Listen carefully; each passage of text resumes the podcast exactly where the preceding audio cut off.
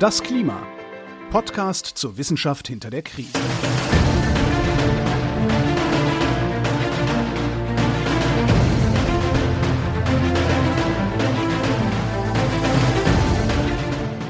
Hier ist das Klima, der Podcast zur Wissenschaft hinter der Krise. Wir lesen den aktuellen Bericht des Weltklimarats und wir erklären den aktuellen Stand der Klimaforschung. Jeden Montag mit Florian Freistetter und mit Claudia Frick. Schönen guten Tag. Hallo. Willkommen zurück. Wie ihr wisst, befinden wir uns im Teil 2 des IPCC-Berichts, also bei der Working Group 2 und sprechen über Anpassungsmaßnahmen. Genau. Ja, und letzte Woche habe ich ganz viel geredet über Städte und über Siedlungen und über verschiedenfarbige Infrastrukturen, wie das alles zusammenhängt und welche Anpassungsmaßnahmen wir da ergreifen oder ergreifen müssen. Äh, denn da gibt's ja noch viel zu tun. Und diese Woche konzentrierst du dich auf unsere Gesundheit, oder? Ja, genau. Jetzt kommt Kapitel 7 an die Reihe des zweiten Teils. Das heißt Health, Wellbeing and the Changing Structure of Communities. Also es geht um Gesundheit und Wohlbefinden. Ja, und ich, ich möchte anmerken, ich bin unzufrieden mit der Kapitelaufteilung, weil äh, nicht unbedingt wegen der Länge, das ist nicht so lang das Kapitel, aber Gesundheit, also Medizin, das ist so gar nicht, gar nicht, gar nicht meins. Jetzt nicht unbedingt das weil ich zu blöd bin, das zu verstehen, aber ähm, das ist, es gibt einen Grund, warum ich mich für so gut wie alle Wissenschaften interessiere und jede Menge andere Sachen. Und bei der Medizin, äh, der, ich will nicht sagen, dass ich Hypochonder bin, das wäre falsch, also ich siehst was ich andauernd glaube, ich wäre krank. Ich weiß gar nicht, ob es da überhaupt eine medizinische Bezeichnung dafür gibt. Also ich, mir ist das alles unheimlich zu wissen, wie der Körper überall krank werden kann und was man alles kriegen kann und so weiter. Also ich will da gar nichts davon wissen, ja, weil das alles, okay. das, das, das äh, macht mich immer fertig zu sehen, auf welche Arten man alles krank werden kann. Also insofern war das ein herausforderndes Kapitel für mich. Es hört sich schon so an. Ja, weil es genau darum geht, auf welche Arten wir durch die Klimakrise in unserer Gesundheit und bei unserem Wohlbefinden, ja, Schaden nehmen können. Das wird in Kapitel 7 ausführlichst äh, aufgeschlüsselt. Immerhin 181 Seiten hat dieses Kapitel Nummer 7. Und, Klingt das doch was. ja, wir haben ja schon immer wieder mal in vorherigen Kapiteln drüber gesprochen, also Hitzestress zum Beispiel ganz klassisch, da äh, werden Menschen krank, sterben Menschen. Wir hatten in Kapitel 5 über Essen gesprochen, über die Nahrungsmittelsicherheit, über Krankheitserreger, die sich in den Nahrungsmitteln stärker ausbreiten können als vorher. Also es kam immer wieder schon mal vor, das Thema Gesundheit, aber jetzt kommt es halt geballt als eigenes Kapitel. Ja, also jetzt mhm. reden wir nicht mehr über abstrakte Gefahren durchs Klima, Klima, über irgendwelche globalen Temperaturänderungen in 20 oder 30 Jahren, sondern wirklich, wodurch könnt ihr krank werden in Zukunft, äh, wenn die Klimakrise weitergeht? Ja, und was äh, steht gesundheitsmäßig für uns auf dem Zettel? Und äh, das Kapitel ist relativ simpel strukturiert. Es geht los mit einer Einleitung. Dann gibt's ein Kapitel, da steht drin, was wir jetzt schon gesehen haben an Auswirkungen auf Gesundheit und Wohlbefinden. Und äh, dann gibt's ein Kapitel, wo drin steht, was in Zukunft zu erwarten ist. Und ein Kapitel über Anpassungsmaßnahmen, was wir tun könnten, damit es nicht ganz so arg wird. Ja, also Gegenwart, Zukunft, Anpassung. Das ist so die Struktur dieses Kapitels und äh, an die werden wir uns auch im Wesentlichen halten. Äh, ich sage noch dazu, wir kommen dann eben Detail drauf, äh, dass hier auch die Themenkomplexe Migration und Konflikt inkludiert sind. Also es geht jetzt nicht nur rein um Krankheiten, sondern auch immer wieder um äh, Migration durch Klimakrise ausgelöst und Konflikte durch Klimakrise ausgelöst. Also das ist auch Teil dieses Kapitels. Okay. Ja, äh, die Einleitung habe ich jetzt mal ein bisschen übersprungen. Da wird nur wie üblich äh, festgehalten, was im vorherigen Sachstandsbericht schon festgestellt worden ist, was sich seitdem verändert hat an Methodik und so weiter. Also das, was immer in der Einleitung steht. Äh, das Einzige, was ich mir aus der Einleitung rausgeholt habe, war die Definitionen. Ja, weil wir haben ja schon drüber gesprochen am Anfang, was man jetzt eigentlich unter Wohlbefinden versteht. Hier ist es definiert oder es wurde probiert, es zu definieren. Das ist unter Kapitel 714 Interpretation von Gesundheit und Wohlbefinden. Gesundheit geht noch halbwegs, ja. Äh, da haben sie sich an die Definition der WHO gehalten. Das ist ja ein Gesundheit ist ein Zustand des vollständigen physischen, mentalen und sozialen Wohlbefindens und nicht einfach nur die Abwesenheit von Krankheit. Gesundheit ja. ist mehr als einfach nur nicht krank sein im Sinne dessen, was hier in diesem Kapitel verwendet wird. Also Sie geben da ein Beispiel, ein Kind, das jetzt äh, nicht äh, vernünftig ernährt ist, ja, also das Mangelernährung hat, muss nicht zwingend krank werden, aber hat durchaus, äh, ja, ist durchaus in seinem Wohlbefinden bedroht, was dann Auswirkungen auf die zukünftige Gesundheit haben könnte. Also das zählt auch schon als quasi hier nicht gesund, obwohl eigentlich eine Krankheit im eigentlichen Sinn doch nicht vorliegt. Ein bisschen komplexer wird's bei der Definition von Wohlbefinden. Da gibt's keine Übereinstimmung. Das ist, da gibt's keinen Konsensus, was und mit Wohlbefinden gemeint wird. Aber Sie sagen, dass so allgemein kann man sagen, dass es ähm, eher eine ja, ein Vorherrschen von positiven Emotionen äh, über die negativen Emotionen beschreibt, was jetzt ein bisschen allgemein ist. Also man fühlt sich eher gut als schlecht, ist Wohlbefinden, aber es geht auch um so Punkte wie ja zufrieden mit dem Leben sein, ja, ein, ein Ziel oh im Leben, Bedeutung im Leben zu haben, ja. das Gefühl zu haben, dass man irgendwie ja was Sinnvolles macht, äh, mhm. was auch äh, ein Thema inkludiert, das du äh, in der letzten Folge angesprochen hast, dass man zum Beispiel, ja, simpel gesagt, vernünftig denken kann, ja, weil äh, wenn der Hitzestress zu groß wird, beeinträchtigt das die Denkfähigkeit, was alle schon mal erlebt haben, die probiert haben, irgendwie bei Temperaturen von mehr als 30 Grad in einem unklimatisierten Büro zu arbeiten, dann kann man nicht mehr so vernünftig denken. Ja, und auch das zählt zu dem äh, Wohlbefinden, weil dann fehlt dir zum Beispiel die Möglichkeit, ja, dich persönlich weiterzuentwickeln. Ich kann jetzt nicht sagen, wenn es jetzt ständig heiß ist, da wo ich wohne, äh, da kann ich sagen, okay, ich gehe jetzt irgendwie jeden Tag in die Volkshochschule und lerne doch mal Spanisch. Ja, so das geht dann vielleicht nicht mehr, äh, weil ich da eingeschränkt bin und gleiches gilt für die Arbeit. Arbeit kann ja auch zum Wohlbefinden beitragen. Kann, muss nicht, aber kann. Ähm, und auch wenn ich da jetzt meinen Beruf nicht weiterentwickeln kann, zählt das auch dazu. Ja, genauso wie die Möglichkeit, dass Menschen die Ziele, die sie sich selbst gesetzt haben, erreichen können. Ja, also man setzt sich Ziele und wenn ich weiß, ich habe die Möglichkeit nicht, das Ziel zu erreichen, schlicht und einfach die Möglichkeit nicht, nicht weil ich irgendwie jetzt, ja, ich, ich, es geht einfach nicht, auch wenn ich mich noch so sehr anstrenge, ich erreiche es nicht aus diversen externen Gründen, ja, beeinflusst das auch mein Wohlbefinden.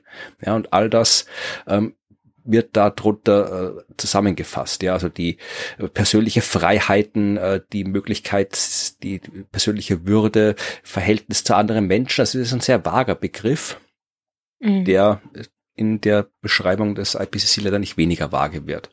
Vor allem, weil es natürlich auch sehr subjektiv ist, das Ganze.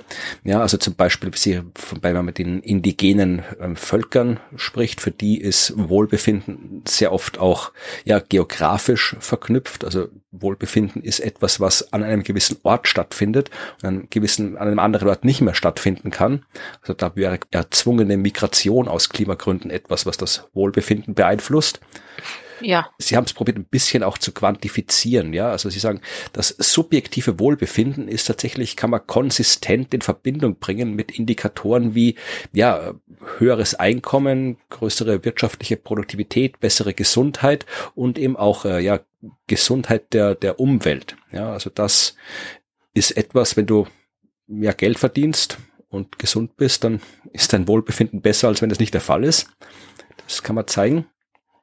Und es gibt sich eine Studie, äh, die zwischen 2004 und 2008 durchgeführt wurde, mit immerhin einem Sample von einer Million Menschen, wo äh, gezeigt ist, dass eben das jährliche Einkommen und der Zugang zu Nahrungsmitteln sehr, sehr stark korreliert waren mit dem subjektiven Wohlbefinden. Ja, also äh, wenn Menschen viel verdient haben und Zugang zu Nahrungsmitteln haben, dann konnte man daraus vorhersagen, dass die sich dann auch wahrscheinlich äh, subjektiv wohler fühlen als Menschen, wo das nicht der Fall ist. Und da sind wir jetzt vermutlich bei dem, was du bei deiner Farbenlehre in der letzten Folge mhm. angesprochen hast. Der Zugang zu Grünraum, Green Spaces, also das ist dann die grüne Infrastruktur, von der du gesprochen hast, vermutlich. Ja, genau. Auch die hängt mit dem Wohlbefinden zusammen. Also wenn man diesen Zugang hat, ist das Wohlbefinden eher vorhanden, als wenn man ihn nicht hat. Was auch interessant ist, dass die Leute, die betroffen sind von einer potenziellen Einschränkung in Gesundheit und Wohlbefinden, die lassen sich jetzt nicht so unbedingt geografisch, gesellschaftlich eingrenzen, dass man sagen kann, ja, hier so äh, die Region in Afrika, die Region in Europa, da ist weniger Gesundheit, weniger Wohlbefinden, da ist mehr, da ist äh, weniger. Also das funktioniert so nicht. Das ist wirklich sehr verteilt. Also man kann schon ganz grob solche Einteilungen machen, aber sie sagen tatsächlich auch, dass eben auch dort in Neighborhoods, also Nachbarschaften, wobei jetzt das Nachbarschaften ein bisschen umfassender zu verstehen ist, also nicht jetzt irgendwie so der Straßenblock, aber auch in einer Stadt vielleicht gibt es ja auch quasi unterschiedliche Bezirke, ja, ja. Viertel und auch diejenigen, die wirklich ja reicher sind, besser bezahlte Jobs haben, mehr Zugang zu Ressourcen und sehr äh, Ressourcen haben, äh, auch die können tatsächlich eben durchaus äh, negative Klimafolgen erfahren, die sich auf Gesundheit und Wohlbefinden auswirken,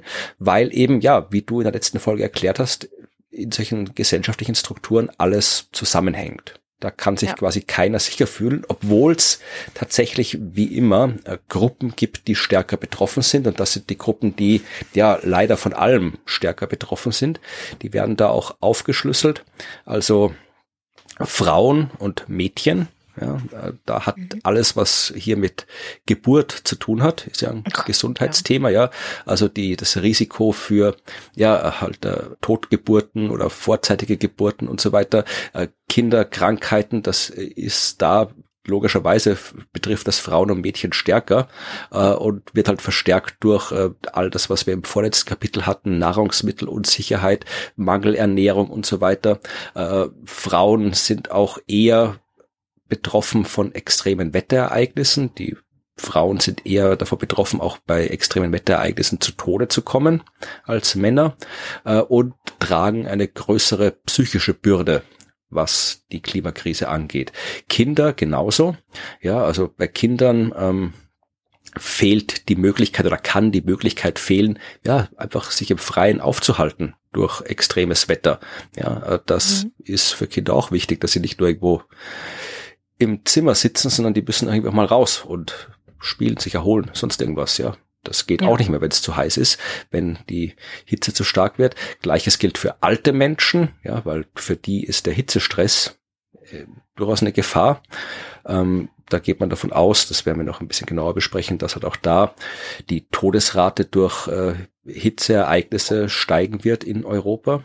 Und dann natürlich ja generell alle Menschen, die irgendwie marginalisiert sind äh, in der Gesellschaft, sind generell mehr von Klimaereignissen, Klimaextremen betroffen als ja die Mehrheitsgesellschaft.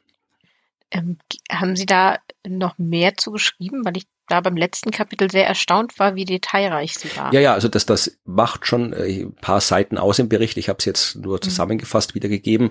Aber ja, das hat dann, weil wir das im Detail dann alles noch besprechen. Ja, also zum Beispiel, wenn du die finanzschwächeren Haushalte nimmst zum Beispiel, ja, die leben öfter in Gegenden, die mehr der Klimagefahr ausgesetzt sind, ja, als Menschen, die es mhm. halt leisten können, irgendwo hinzuziehen, ja, wo halt vielleicht die Flut nicht kommt oder so, ja.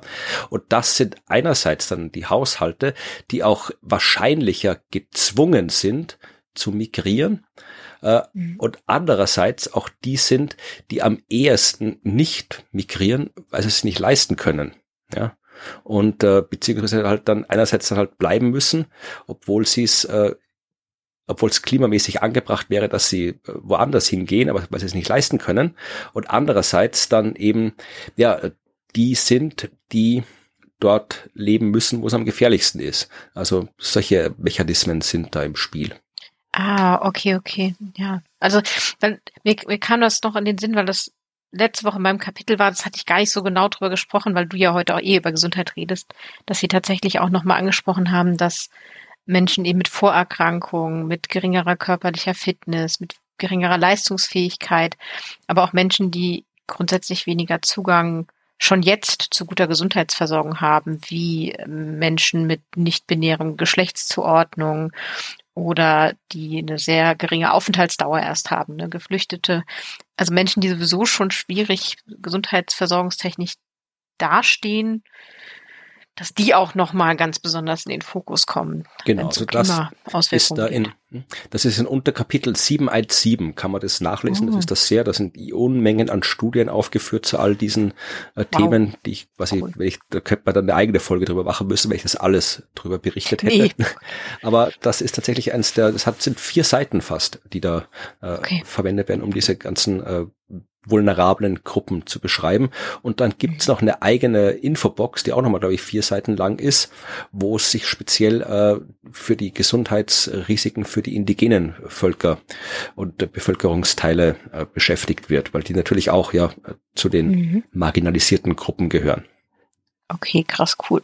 Mhm. Ja, aber wie gesagt, der größte Teil, der wirklich mit Abstand umfangreichste Teil dieses Kapitels war unter Kapitel 7.2, wo es um das geht, was äh, die Gesundheit betrifft und das Wohlbefinden, äh, was wir jetzt schon beobachten. Ja, also werden wir dann später sehen, die Projektionen für die Zukunft nehmen gar nicht so viel Raum ein, äh, aus diversen Gründen, über die ich noch sprechen werde, sondern äh, der Hauptteil dieses Kapitels ist tatsächlich das, was wir schon sehen.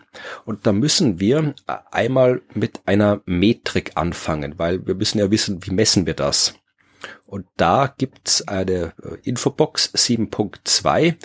Da geht's um die globale Bürde der Krankheit. Klingt sehr dramatisch ist aber ein Fachbegriff, mit dem man äh, ja genau diese Auswirkungen auf Gesundheit und Wohlbefinden misst. Und da mhm. brauchen wir zwei Zahlen, nämlich die Years of Life Lost. YLL heißt diese erste Kennzahl. Das sind die durch vorzeitigen Tod verlorenen Lebensjahre. Okay.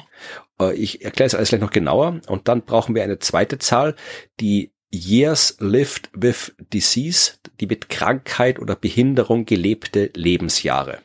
So, was man jetzt tut, ist, äh, man schaut sich quasi an, ja, wie ist meine statistische Lebenserwartung, ja, wie lang würde man erwarten, dass ich lebe, ja, und davon zieht man dann äh, die Jahre ab, die man früher gestorben ist. Also ja, macht man nicht persönlich, weil man ist ja schon tot, aber das sind halt alles statistische Daten. Also man weiß, mhm. die Lebenserwartung an sich ist so und so, aber wir beobachten, dass halt ja Menschen so und so oft früher sterben als die Lebenserwartung. Ja, da kann man das abziehen davon und davon zieht man nochmal die Jahre ab, die man äh, davor nicht gesund verbracht hat. Ja, also wenn ich jetzt quasi meine Lebenserwartung 80 Jahre ist und ich mit mhm. 70 sterbe, dann habe ich schon mal 10 durch vorzeitigen Tod verlorene Lebensjahre.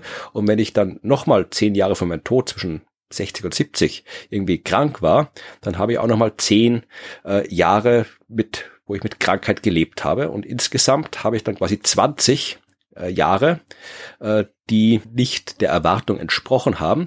Das heißt, äh, meine sogenannte Disability Adjusted Life Years, ja, das behinderungsbereinigte Lebensjahr, klingt alles sehr seltsam. Oder, mhm. was andersrum formulieren will, die verlorenen gesunden Lebensjahre. Das wäre am einfachsten noch zu verstehen.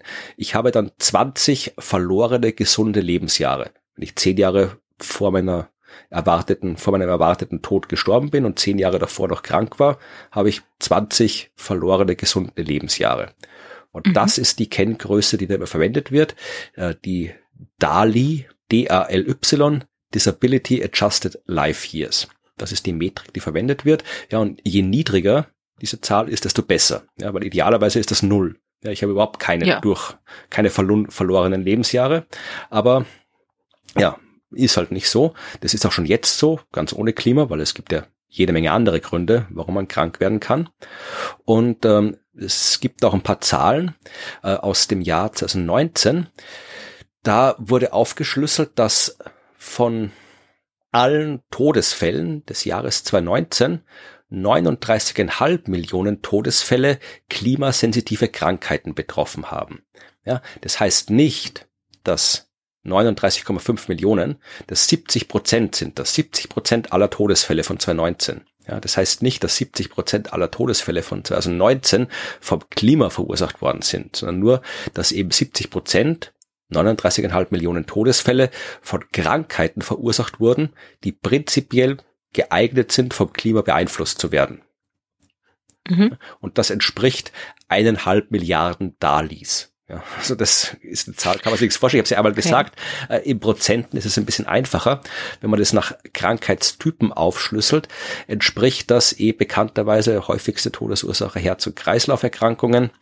33 Prozent von diesen äh, klimasensitiven Krankheiten betreffen eben Herz-Kreislauf und das macht von all diesen verlorenen gesunden Lebensjahren 15,5 Prozent aus. Ja, also da gehen durch Herz- und Kreislauferkrankungen verlieren wir die meisten gesunden Lebensjahre.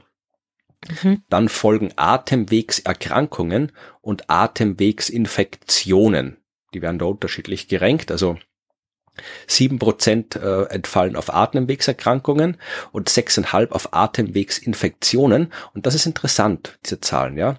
Denn ähm, ist beides das gleiche. Also bei den Todesfällen sind sieben Prozent Atemwegserkrankung und sieben Prozent Atemwegsinfektion. Aber beim einen habe ich vier Prozent der verlorenen Lebensjahre und das andere macht sechs Prozent aus. Ja, also da sieht man mhm. den Unterschied in dieser Metrik. Es geht halt nicht nur darum, wie stirbt man, sondern auch, wie lange ist man davor krank. Ja, und in dem Fall ist die Atemwegsinfektion äh, etwas, was dich entweder sehr viel früher umbringt oder davor sehr viel länger krank sein lässt als die Atemwegserkrankung. Mhm. Okay, okay. Also ich habe ja immer so ein Problem mit dem Begriff Disability, weil man das ja schon genau definieren muss, was gemeint ist. Aber ich verstehe jetzt auch genau, dass solche Sachen, also was da jetzt alles drunter fällt, ist tatsächlich alles, was durch irgendeine Krankheit verursacht wird, was. Genau. Okay. Mhm. man kann sich das noch ein bisschen genauer anschauen in der Tabelle äh, von Box 7.2. Die schlüsselt dann nochmal einzelne Krankheiten auf. Und zwar kann man da nachlesen, erstens, welche Krankheiten sind das, äh, welche Regionen sind am meisten betroffen davon und äh, wie stark ist der beobachtete Klimaeinfluss und wie stark ist der vorhergesagte Klimaeinfluss. Und das sind so Krankheiten wie ja hier äh, Malaria, die macht den meisten äh, Anteil aus. Malaria logischerweise ist eine Krankheit, die vor allem in Afrika verbreitet ist. Das heißt, Afrika ist da fast äh, alleinig betroffen und ist auch tatsächlich stark vom Klima beeinflusst. Ja, dann gibt's Dengue, Fieber, äh, diverse ja diarrhoische Krankheiten, da fällt sowas wie, wie Typhus und Cholera drunter, ja, Salmonellen, Atemwegsinfektionen, Herzkrankheiten und so weiter. Also das kann man sich in der Tabelle nochmal anschauen, wenn man das gerne möchte. Okay, okay. So, und jetzt, äh, ja, wie gesagt, die Hypochonder und in der Hörerschaft sollten jetzt weghören, weil jetzt kommen jede Menge Krankheiten an die Reihe, die ich alle aufzählen werde. Und was mit diesen Krankheiten so passieren wird. Und wir fangen an mit den Vector-borne Diseases, ja, also die halt äh, übertragen werden durch Moskitos, durch Zecken, durch Nagetiere, also alles, was so da halt so übertragen wird. Und da geht man, beobachtet man schon. Ja? Also wir sind bei dem, was wir jetzt schon sehen. Wir sind noch nicht bei den Vorhersagen. Wir sehen, dass tatsächlich ja diese Arten von Krankheiten ähm, erstens äh, stärker werden, dass das ein höheres Wachstum ist, weil die Tiere, Moskitos zum Beispiel, die das übertragen, ähm, die übertragen das länger, die Unterschiede oder die Veränderungen in der Ökologie äh, und auch die Klimaauswirkungen auf die Tiere, ja, äh, die und auf die menschliche Populationen, wo die sich jetzt quasi ansiedeln, wohin die sich ausbreiten. Das führt alles dazu, dass äh, ja zum Beispiel Malaria tatsächlich ähm, stärker wird, länger übertragen werden kann und sich auch ausbreitet. Ja, also äh, die Regionen, wo Malaria tatsächlich ähm, auftreten kann, breitet sich aus und das gleiche gilt auch für Denguefieber.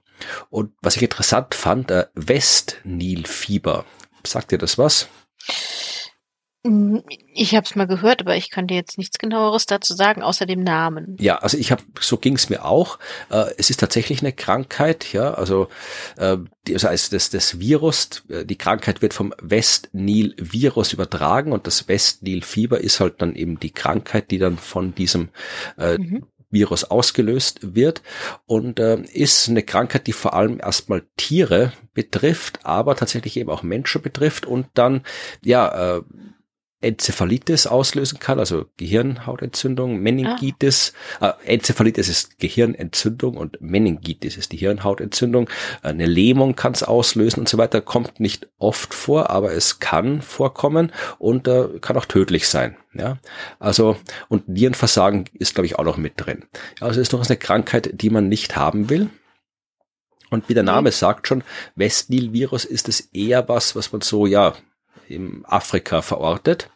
Aber tatsächlich ähm, breitet sich auch das aus. Ja, also das hängt mit den Änderungen in der Temperatur, im Niederschlag, mit der Luftfeuchtigkeit und so weiter zusammen. Und das führt dazu, dass dich, weil sich das verändert durch die Klimakrise, führt das dazu, dass äh, sich auch das Gebiet verändert, wo dieses Virus auftreten kann.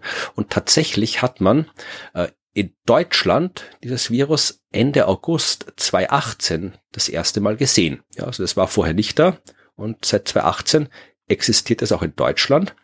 Ja, hat bei Tieren, wie gesagt, betrifft eigentlich Tiere dieses Virus und man hat es eben in Deutschland äh, gefunden bei Tieren 2018 und 2019 ähm, ist auch das erste Mal ein Mensch davon betroffen worden. Und da gibt's ein Zitat von äh, Jonas Schmidt-Chanasit, da Kanasit, der ist äh, ja äh, am Bernhard-Nocht-Institut für Tropenkrankheiten. Hier äh, Chef oder Leiter der Virusdiagnostik. Und der hat gesagt, ja, offenbar haben die durch den Klimawandel bedingten ungewöhnlich warmen Sommer der beiden letzten Jahre dazu beigetragen, dass sich das Westnil-Virus nördlich der Alpen etabliert hat. Ja, willkommen. Ja, ja genau. ja, also das sind so äh, in dem Fall die relativ plausiblen Wege, wie die Klimakrise äh, die Gesundheit beeinflussen kann, dass sich einfach Krankheitserreger, so wie alle anderen Lebewesen, äh, auch in neue Regionen ausbreiten können. Mhm. Ja, ist auch bei Zecken sehr häufig zu beobachten. Das Stimmt. kennt man ja alle, dass auch die Gegenden, wo Zecken sich ausbreiten, äh, dass die Gegenden, wo Zecken existieren, sich ausbreiten, weil früher waren die im Norden eigentlich nicht so unterwegs. Jetzt gibt sie dort auch. Ja, und ähm, die breiten sich nicht nur weiter geografisch nach Norden aus, sondern auch in höhere Lagen. Ja, also das betrifft vor allem Österreich, wird explizit im Bericht erwähnt, ja, also auch in Österreich in den äh, höheren, gebirgigeren Regionen, wo man mhm. bis jetzt nicht mit Zecken rechnen musste, äh, muss man jetzt schon rechnen. Also früher hat man quasi, wenn ich eine Bergwanderung gemacht habe, habe ich mir keine Gedanken über Zecken machen müssen, sondern nur, wenn ich hier so im Flachen rumgelaufen bin. Aber wie gesagt, die wohnen jetzt woanders, diese ganzen Erreger, und verbreiten ihre Krankheiten dann eben auch woanders. Und das beobachten wir alles jetzt schon. Ja, also das sind alles Dinge, die jetzt schon existieren. Mhm. Ja, dann äh, die wasserübertragenen Krankheiten. Das sind jetzt alles eben so Cholera, Typhus, diese ganzen diarrhoischen Krankheiten, wie es heißt, Hepatitis A und E, ja, Polymyelitis, also all solche Krankheiten, die durch Wasser übertragen werden oder im Wasser übertragen werden. Und da spielt natürlich die Trinkwasserversorgung eine wichtige Rolle. Und damit sind wir dann auch bei all dem, was wir schon hatten, als wir über diese Art von Infrastruktur gesprochen haben. Also wenn du Überschwemmungen hast, ja, dann haut dir das natürlich auch im schlimmsten Fall die Wasserversorgung zusammen. Wenn dann irgendwo, ja. äh, keine Ahnung, was vom Abwasser ins Frischwasser reingeschwemmt wird oder einfach irgendwelche ja, Flüsse über die Ufer treten, ja, natürlich kriegst du dann Probleme mit ähm, den verschiedenen Krankheitserregern, die normalerweise nicht in die Trinkwasserversorgung kommen, aber dann halt schon. Ja, also das mhm. kann tatsächlich auftreten und einen Überblick davon gibt es in Box 7.3. In Box 7.3 gibt es eine Zusammenstellung von den verschiedenen Wegen, wie eben hier das Klima, Klimaereignisse sich auf diese Art von Krankheiten auswirken können. Ja, und da sieht man halt, wie sich das so, ja, von, von Sektor zu Sektor ausbreitet. Ja, also du hast einen Sturm, du hast Wasser, das halt dann irgendwo hinfließt, wo es nicht hinfließen soll und dann deine Wasseraufbereitungsanlagen zum Beispiel stört. Ja, wenn das Wasser nicht aufbereitet wird, klar, hast du ein Problem. Das gleiche gilt, wenn du ja unbearbeitetes Abwasser irgendwo hast, das dann überflutet wird und dann irgendwo hinfließt und so. Ja, das gleiche geht aber auch äh, von Dürren, ja, also es muss nicht einfach nur Wasser sein, das zu viel ist, und es geht auch mit zu wenig Wasser, ja, weil ähm, du vielleicht, wenn du jetzt nicht so eine Wasserversorgung hast, wie hier bei uns, wo es halt aus dem Wasserhang kommt, sondern du vielleicht dein Wasser äh, irgendwo äh, komplizierter auftreiben musst, dann musst du, wenn du eine Dürre hast, vielleicht anderswo hingehen, um dein Wasser zu besorgen als früher. Und dann sind die Quellen, die du dann nutzen musst, vielleicht äh, nicht mehr so sicher, wie es die anderen Quellen waren. Ja, Hygiene allgemein. Ja, je weniger Wasser wir haben, desto weniger Wasser kann auch für Hygiene verwendet werden. Auch das äh, führt natürlich dazu, dass du ähm, ja, Krankheiten kriegst. Äh, hohe Temperaturen machen das gleiche, haben wir schon gesagt, dass hohe Temperaturen dir äh, Krankheitserreger wohin bringen können, wo sie noch nicht waren oder auch die Übertragungs äh, die, den, die Zeitraum, wo Krankheitserreger übertragen werden können, verlängern. Ist ja nicht immer so wie bei Corona, dass hohe Temperaturen im Sommer zu weniger Übertragungen führen, geht auch umgekehrt. Ja, wenn die Krankheitserreger von anderen Tieren wie Mücken oder sowas übertragen werden, die es dann eher wärmer haben wollen und so weiter. Ja. ja. Genau, oder auch irgendwie Meeresspiegelanstieg kann auch dazu führen, ja, wenn du halt dann, ja, dein Meeresspiegel dir äh, dann dein Trinkwasser stört und so weiter. Ja. Also es gibt jede Menge Möglichkeiten, wie das da hier sich äh, verändern kann durch die Klimakrise. Das gleiche gilt für Krankheiten, die über Nahrungsmittel verbreitet werden. Das wiederhole ich jetzt nicht, weil das habe ich in Folge 5 schon mal ausführlicher erklärt, wie sich das auswirkt auf die Nahrungsmittel, das Klima, dass dann, wenn die Kühlung Probleme schafft, dann Krankheitserreger sich verstärkt ausbreiten können, Bakterien, Viren, Parasiten und so weiter. Ja, und äh, auch da gibt es natürlich die ganzen Probleme, die dann die Gesundheit betreffen. Mhm. Jetzt gehen wir zu den ähm, Atemwegserkrankungen. Lungenentzündung. Äh, da kommen wir jetzt das erste Mal zu einem Punkt, äh, der öfter auftauchen wird, dass man nämlich gar nicht so viel Ahnung hat oder Daten hat. Ahnung schon, aber keine Daten, äh, wie das alles im Detail zusammenhängt. Ja, weil natürlich, muss man dazu sagen, all diese Krankheiten ja auch durch andere Faktoren verstärkt auftreten können. Ja, das muss jetzt nicht Klima sein, das kann auch einfach Armut sein. Ja, wenn ich irgendwo wohne, wo sich die Politik nicht drum kümmert, dass ich vernünftige Abwasseraufbereitung oder Wasserversorgung habe, na klar, dann habe ich auch mehr Krankheiten. Da muss das Klima gar nicht irgendwie was Besonderes machen. Ja, also all das spielt da zusammen und es ist oft schwer, den Klimaanteil rauszukriegen aus den Daten. Mhm.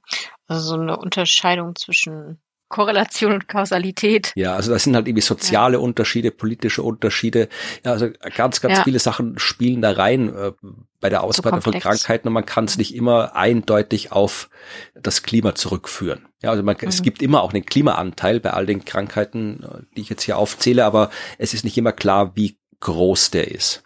Ja, okay. Äh, drum äh, weiß man eben auch zum Beispiel bei Lungenentzündungen äh, weiß man nicht genau, wie das da ist. Also man hat Hinweise darauf, dass zum Beispiel äh, Wetter, wenn das Wetter sehr veränderlich ist, ja, also auch wenn es sich wirklich im Laufe eines Tages die Temperatur stark ändert, dann kann das Grippeepidemien auslösen oder tritt oft vor Grippeepidemien auf, aber die genauen Zusammenhänge sind halt unklar.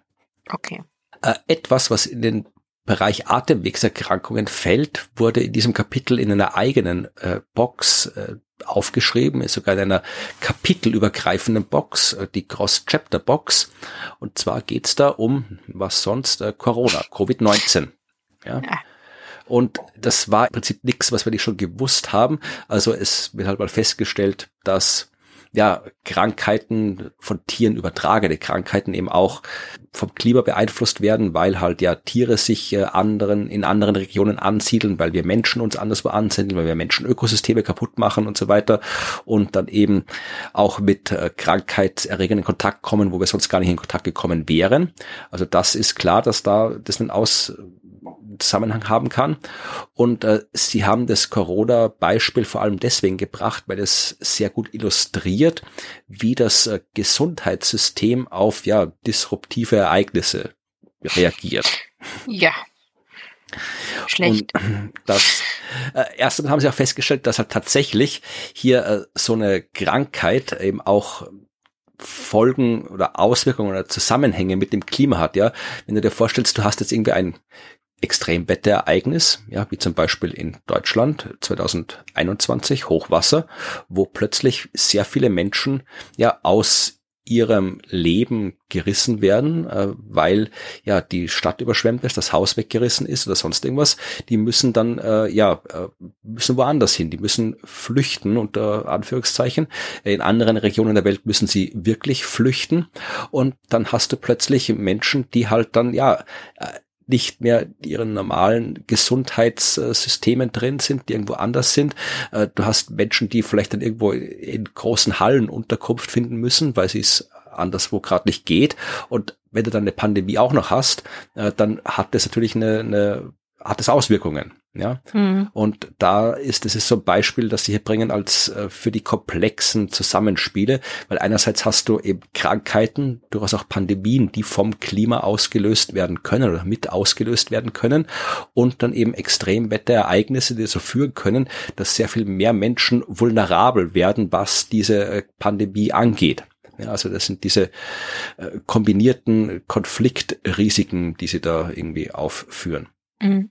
Was sie auch schreiben, ist, äh, dass äh, Corona sehr schön demonstriert hat, äh, dass die Warnungen, die es davor ja durchaus sehr häufig gab, ja, also man ist ja nicht aus dem Nichts äh, von dieser Pandemie überrascht worden, zumindestens die Wissenschaft nicht. Die hat schon lange mhm. gesagt, äh, dass solche von Tieren auf den Menschen überspringende Krankheiten existieren, dass sie in Zukunft auftreten werden, dass sie Pandemien auslösen können, dass man sich eben auch darum kümmern muss, darauf vorbereiten muss, dass es umso mehr kostet, je weniger, je länger man wartet mit der Vorbereitung, dass es besser ist, wenn man sich früh anpasst, dass eben äh, Prävention immer sinnvoll ist.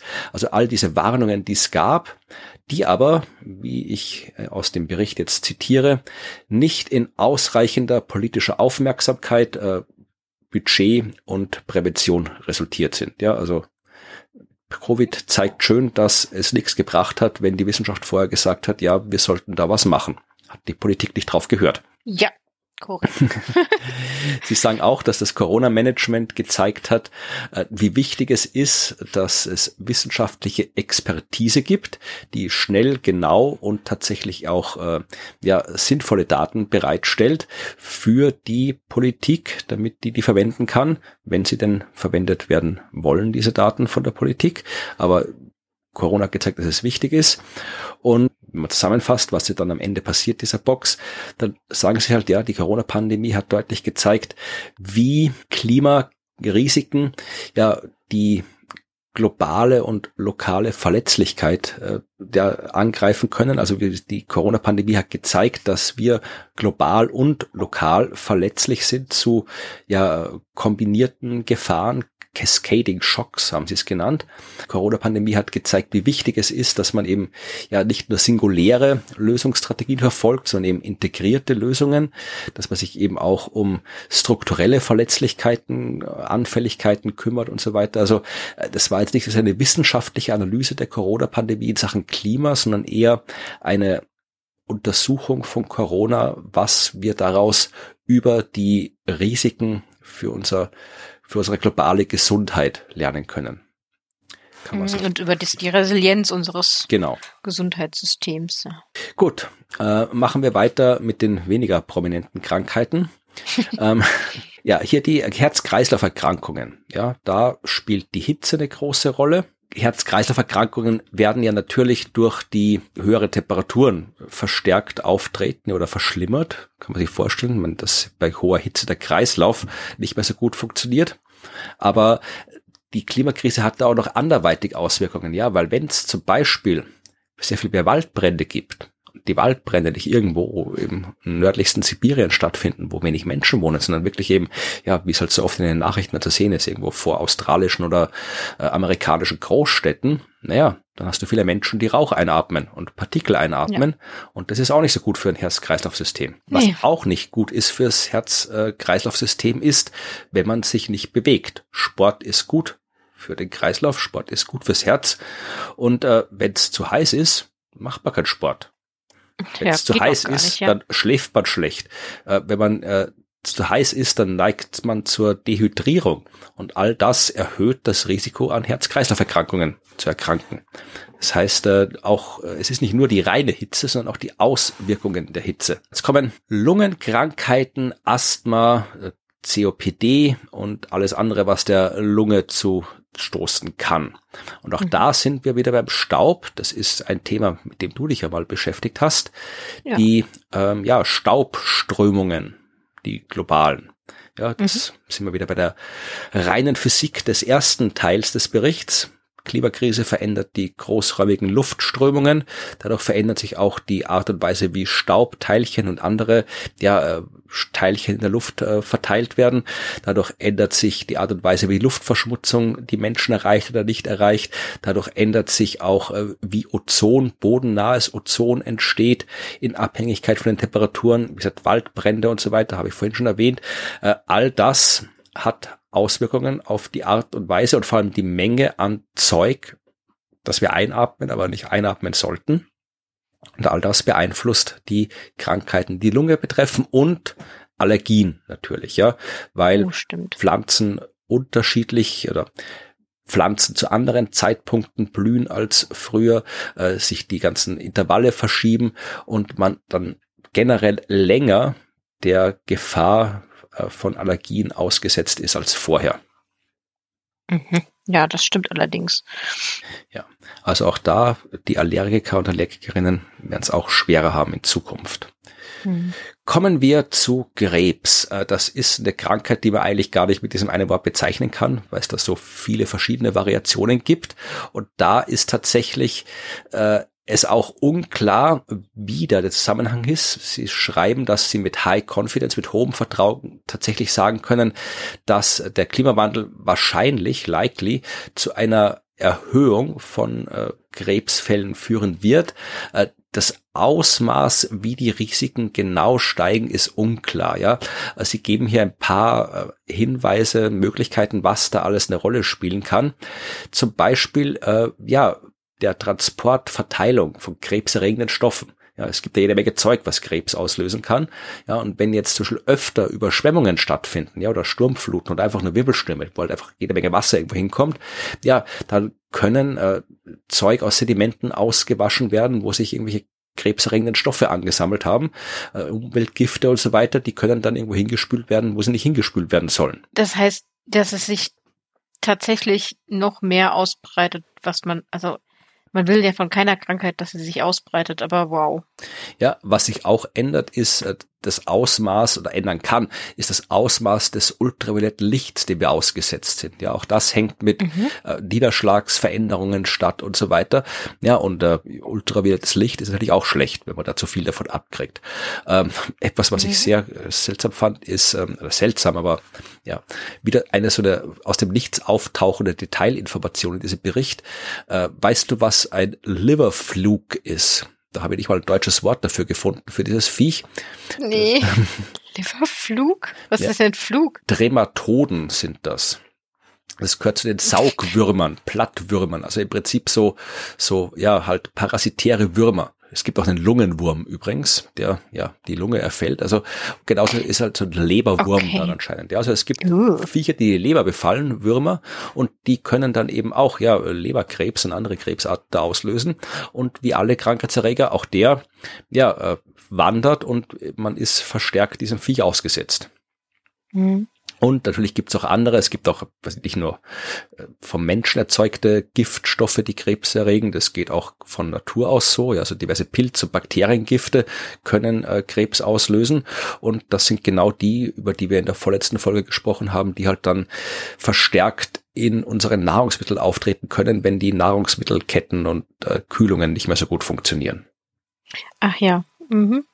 Diabetes. Bei Diabetes sagen Sie äh, nicht unbedingt, dass das verstärkt auftritt durch die Klimakrise, aber dass die, die schon haben, verstärkt drunter leiden. Ja, also auch wieder durch Hitzestress und so weiter hast du mhm. eine höhere Wahrscheinlichkeit, äh, krank zu werden oder noch kränker zu werden und zu sterben, äh, wenn du Diabetes hast als vorher.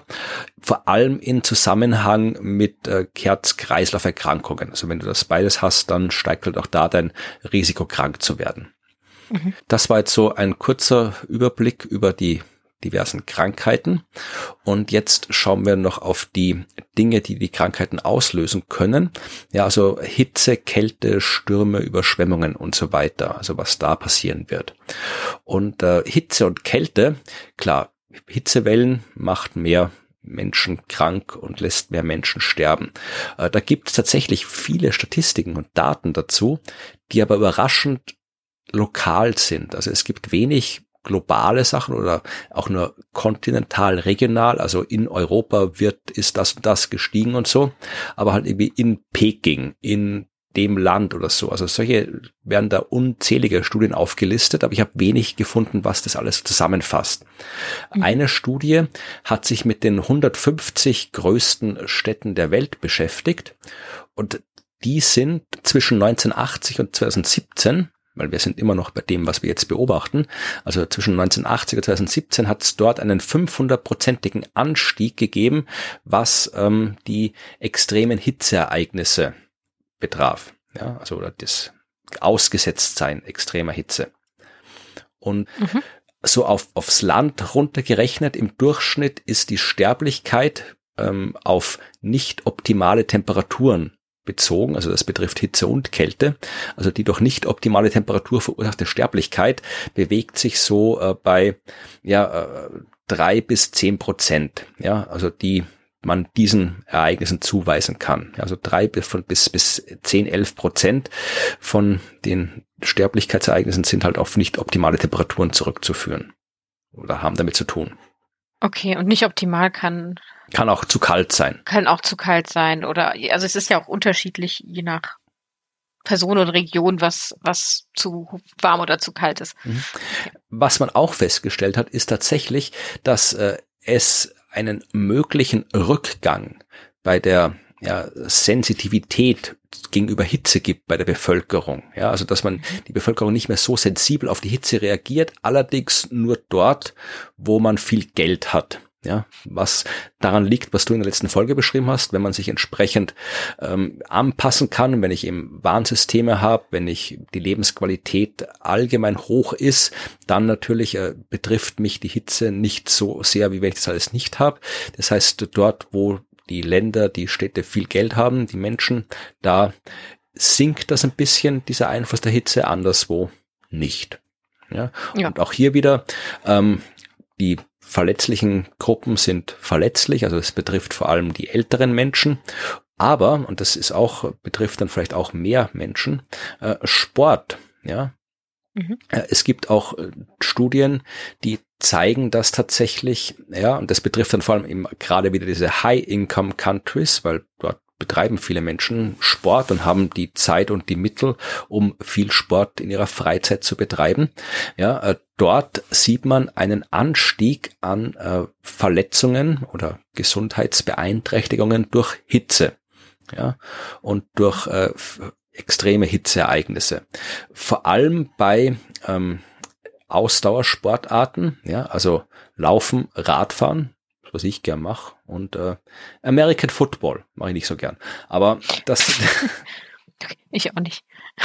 Auch da sieht man eben den Einfluss der Klimakrise, dass da eben die äh, Krankheitsfälle, Verletzungen ansteigen oder angestiegen sind. Und das, ja, wie gesagt, das betrifft halt jetzt dann uns alle, sofern wir gern Sport machen. Und wenn wir nicht gern Sport mhm. machen, dann müssen wir vielleicht auch im Freien arbeiten. Und da natürlich hast du auch jede Menge Möglichkeiten, wie du durchs Klima zum Schaden kommen kannst. Dehydrierung, äh, Verringerung in der Nierenfunktion, Müdigkeit, ja, äh, verringerte Hirnfunktion, Verlust von Konzentration und so weiter. Also all das betrifft Menschen, die im Freien arbeiten müssen, wenn es zu heiß ist. Und da gab es eine Studie, also da gab es auch wieder jede Menge Studien, aber alle wieder sehr lokal eine äh, betrifft China. Und da mhm. wurde äh, in dieser Studie festgestellt, dass die der Produktionsverlust durch Hitze, ja, äh, im Jahr 2019 fast 10 Milliarden Stunden betragen hat, äh, worunter man sich nicht viel vorstellen kann, aber es entspricht einem halben Prozent der kompletten Arbeitszeit in diesem Jahr in China. Ja, also immerhin ein halbes Prozent äh, der Zeit, die Menschen in China gearbeitet haben, äh, ist quasi verloren gegangen durch Hitze, was äh, tatsächlich auch sich zeigt, wenn man sich das anschaut auf dem lokalen Level, also die Provinz äh, in China, Guangdong, wo es am wärmsten war, die macht allein ein Viertel von all diesen Verlusten aus. Mhm ja, äh, gibt auch ein paar andere, ich habe noch ein paar andere so lokale Statistiken rausgesucht, weil es so wenig globale gab. Äh, in Europa, ja, hat man in der Hitzewelle 2003 ist das Risiko der Sterblichkeit durch Hitze in London um 70 Prozent gestiegen, in Paris um 20 Prozent. In Stockholm hat man festgestellt, dass äh, die Sterblichkeit aufgrund extremer Temperaturen sich verdoppelt hat im Zeitraum 1980 bis 2009. Und okay. tatsächlich gibt's, äh, sagen Sie dann auch wirklich, äh, nur ein länderübergreifende Studie oder Modell, um eben diese hitzebezogene Gesundheitsauswirkungen zu quantifizieren. Und da haben sie 732 Orte in 43 Ländern untersucht und festgestellt, dass im Durchschnitt ähm, 37 Prozent ja, der hitzebezogenen äh, Todesfälle bezieht sich auf den Zeitraum 91 bis 2018.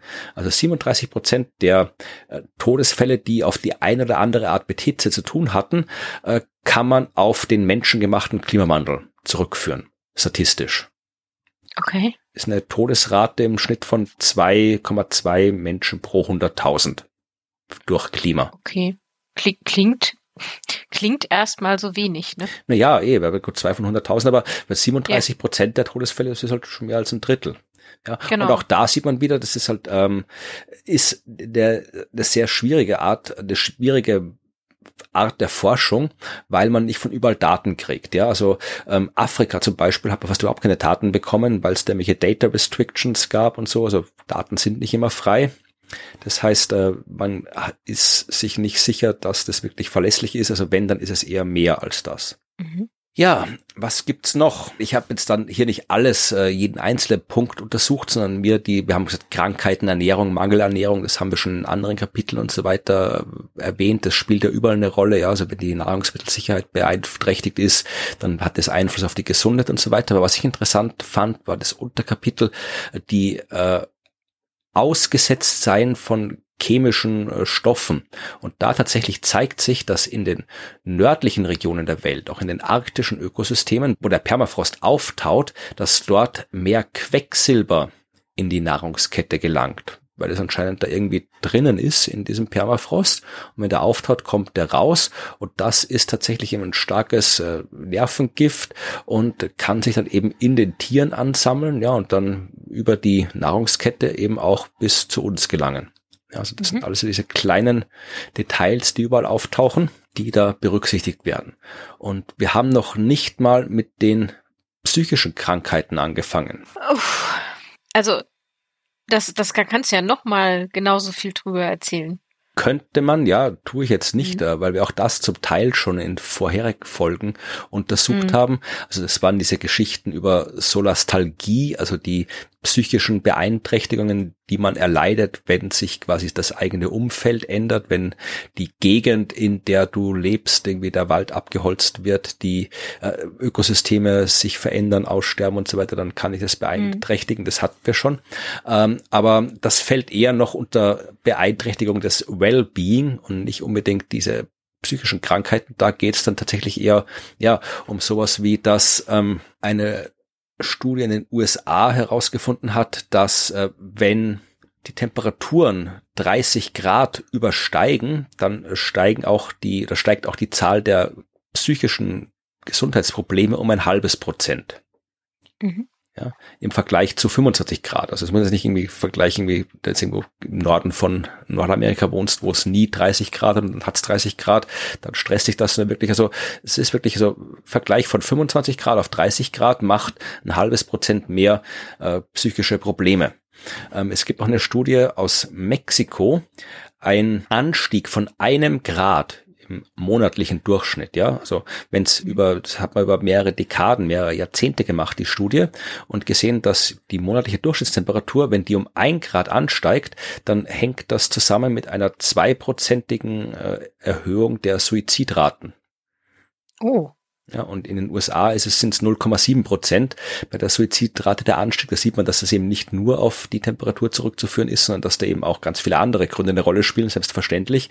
Aber dass eben tatsächlich auch die Temperatur da eine Rolle spielt. Und das sagen sie auch, dass man tatsächlich eben auch hier die entsprechenden äh, ja, Kausalketten noch nicht so aufschlüsseln kann, noch nicht so genau weiß, wie das funktioniert. Ja, also natürlich äh, kann es ganz direkt sein. Ja, also du kannst irgendwie, wenn du jetzt die Person bist, äh, deren Haus weggeschwemmt wird und deren Familienmitglied gestorben ist bei einem Extremwetterereignis, klar, resultieren daraus unter Umständen psychische Probleme. Ja, also das mhm. ist jetzt die direkte Wege, aber es gibt auch sehr viele indirekte Wege, die man eben noch nicht so tatsächlich äh, verstanden hat und erforscht hat, weil es natürlich schwierig ist, weil halt so viel anderes auch die psychische Gesundheit beeinflussen kann, ja, allein über die, über die wirtschaftlichen, ja, und sozialen Systeme, wenn sich dann die, die Wirtschaft verändert, wenn sich dies, dein soziales Umfeld verändert aufgrund der äh, Klimakrise, aufgrund von Migrationsströmen und so weiter, dann hat das auch Auswirkungen auf die mentale Gesundheit. Also das sind alles sehr, sehr komplexe Kausalketten,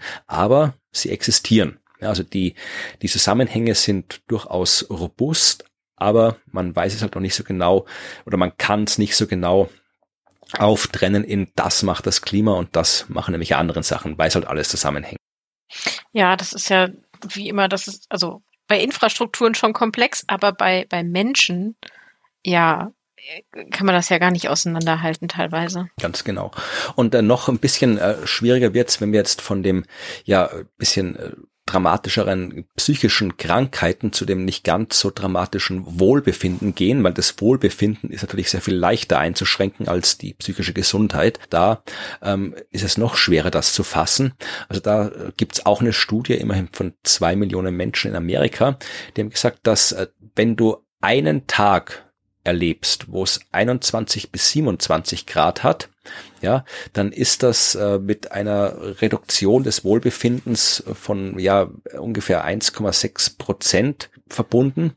Und wenn du es 32 Grad hast am Tag, dann ist es fast mehr als das Doppelte. Ja, also die alles im Vergleich zu einem äh, Tag von 10 bis 16 Grad. Ja, also Hitze kann dein Wohlbefinden einschränken. Äh, die Mechanismen sind unklar, schreiben sie ganz deutlich, aber kann natürlich auch sein, ja, Gesundheit, wirtschaftliche Kosten und soziale Interaktionen. Wenn die Geschäfte zustellen, Geschäft zusperren musst, weil es zu heiß ist, dann beeinträchtigt es sein Wohlbefinden. Ja, okay. Also das ist, genau, dann hätte das darüber noch einen Einfluss. Also bei mir ist tatsächlich auch ganz simpel, ich fühle mich nicht wohl bei Hitze, weil es mir dann auf den Kopf drückt und ich schwitze und ich hasse Schwitzen. also was das angeht, bin ich tatsächlich ausnahmsweise sehr klimaresilient, weil ich war so, wenn es 30 Grad, 35 Grad finde ich super, finde ich toll. Also mag ich total. Gott, oh Gott. Also da, da bin ich resilient. Aber okay. auch nur im Empfinden der Temperatur. Bei den ganzen indirekten Effekten, ja, natürlich dann nicht, weil das war das, was du angesprochen hast, als du über die Infrastruktur gesprochen hast in der letzten Folge, dass die Hitze und auch die Luftverschmutzung auch negative Effekte auf die, ja, kognitive Performance, wenn man das so übersetzt, also einfach ja mhm. die geistigen Fähigkeiten äh, hat, ja, wenn es zu heiß ist, dann kannst nicht mehr so leicht lernen, du kannst nicht mehr so leicht neue Sachen lernen und auch das beeinflusst dein Wohlbefinden. Ja, also ja. wie gesagt, aber generell, was das angeht, sind die Mechanismen alles sehr, sehr schlecht verstanden. Man weiß, mhm. dass Hitze das Wohlbefinden beeinflusst, aber äh, und Kälte vermutlich auch. Vielleicht ist es nicht so häufig, aber da gehöre ich dazu. Ich hasse es, wenn es kalt ist.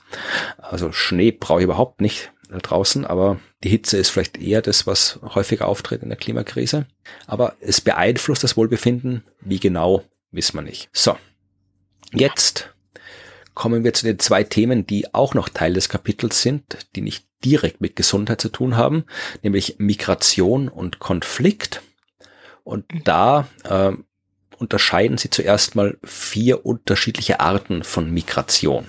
Ja, es gibt die adaptive Migration. Also wenn ich sage so, äh, ich habe keinen Bock mehr hier zu wohnen, weil hier der, der Wald stirbt in einer Tour, alles ist noch grau, es ist ständig heiß hier, äh, ich ziehe irgendwo anders hin, wo es netter ist oder ich möchte nicht mehr an dem Fluss wohnen, der alle zwei Jahre überschwemmt ist, sondern ich ziehe woanders hin und ich mache das absichtlich und äh, individuell, ja, also ich entscheide das für mich, ja, dann ist es adaptive Migration. Dann gibt's äh, die ja unfreiwillige involuntary displacement. Ja, also oh. wenn ich halt muss, ja, wo ich nicht okay, kann. Okay, aber es zwingt mich jetzt niemand, sondern die Umwelt zwingt genau, mich. Genau, ja. Okay, dann, ich dachte gerade, okay. Dann gibt's noch die organisierte oder Organized Relocation of Populations, ja. Also wenn du jetzt wirklich ja äh, Menschen organisiert umsiedelst. Ja, das wäre jetzt mhm. ein Extremfall, ja, so diese kleinen Inseln im Meer, die verschwinden, dann musst du die Menschen da in großen Mengen organisiert umsiedeln. Ja? Mhm. Oder wenn du an einer Steilküste wohnst, die wegbröckelt unter dem steigenden Meeresspiegel oder irgendwie sowas. Ja? Das wäre die dritte Art der Migration. Und die vierte Art der Migration ist keine Migration. Ja? Also es gibt eben auch die Unwilligkeit oder Unmöglichkeit äh, zu migrieren. Und das ist in dem Fall auch ein Teil von Migration. Ja? Wenn du einfach nicht weg willst oder nicht weg kannst. Mhm. Und das äh, Wegwollen, bevor man da jetzt drauf kommt, also da stellt man sich natürlich sofort wieder irgendwelche unsympathischen Menschen vor, die sagen, ich bleibe jetzt aber hier, oder diese komischen reichen Typen, die dann irgendwo ihr äh, reiches Haus äh, im Umfeld von LA nicht verlassen wollen, äh, wenn der Waldbrand dort ist und ihre Autos irgendwo in Alufolie einwickeln oder was sie für einen Quatsch machen, äh, muss gar nicht so sein. Ja, du kannst dort auch einfach was wir am Anfang schon hatten, ja, äh, die indigenen Völker, ja, die deren komplette Kultur und Selbstverständnis hängt mhm. daran, dass sie dort leben, wo sie leben. Ja? Und ja.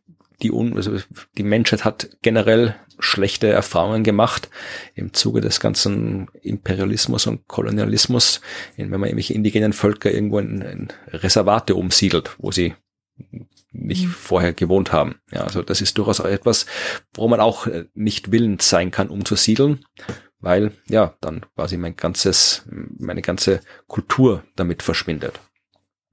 Mhm. Ja, also das sind die vier Arten der Migration und auch das ist etwas, was sch schlecht, ich will nicht sagen schlecht erforscht ist, aber wo auch die Kausalketten schlecht sind, ja, weil natürlich Migration was ist, was durch sehr, sehr viele Faktoren ausgelöst werden kann. Und äh, Wetter und Klima ist halt nur eines. Ja, das sagen, es kann tatsächlich eben als ja Treiber von Migration wirken. Ja, wenn halt tatsächlich so wie da im Ahrtal in Deutschland jetzt äh, dein Haus weg ist, naja, dann musst du woanders wohnen. Ja, äh, dann ist es ein direkter mhm. Treiber, kann auch ein indirekter Treiber sein, Wetter und Klima.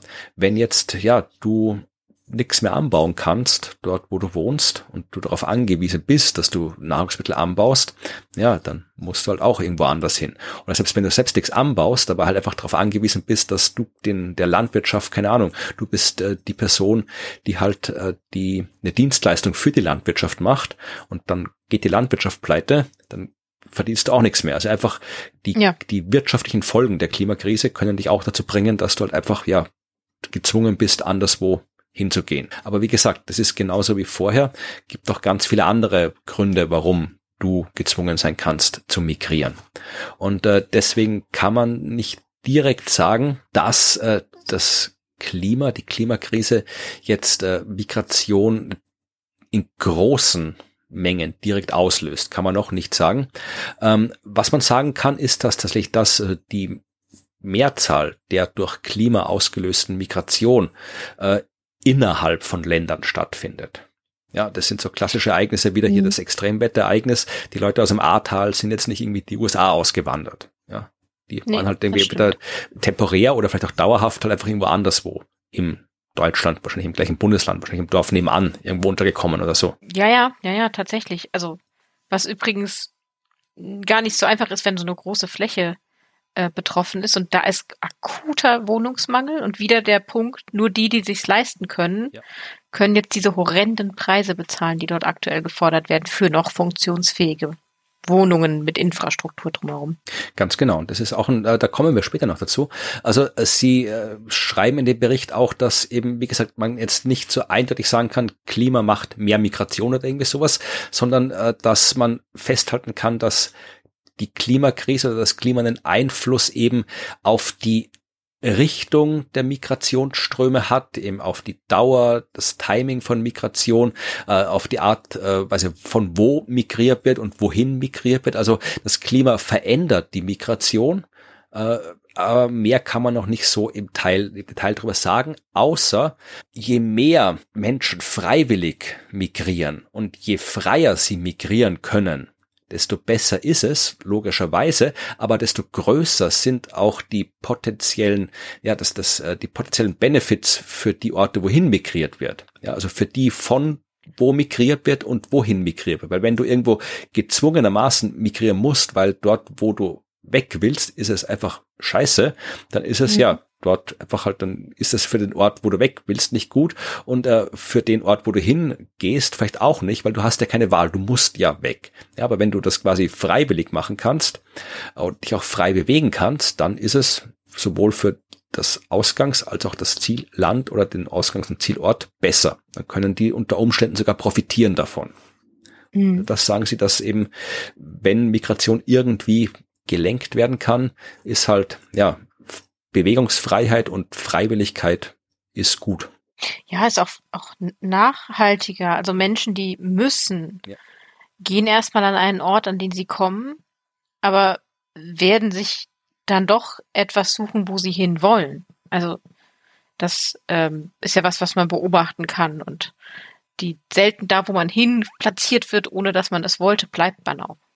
Genau, und äh, Sie schreiben auch in dem Bericht ganz explizit, dass mit ausreichend vernünftigen äh, Unterstützung der Politik, ähm, dass dann die Migration, die im Kontext des Klimawandels stattfindet, tatsächlich auch eben in äh, Synergien, positiven Effekten resultieren kann für Adaptierung und äh, zukünftige Entwicklung. Ja, also wenn die Migration entsprechend durch mhm. politische Entscheidungen unterstützt wird, dann ist das nicht schlecht.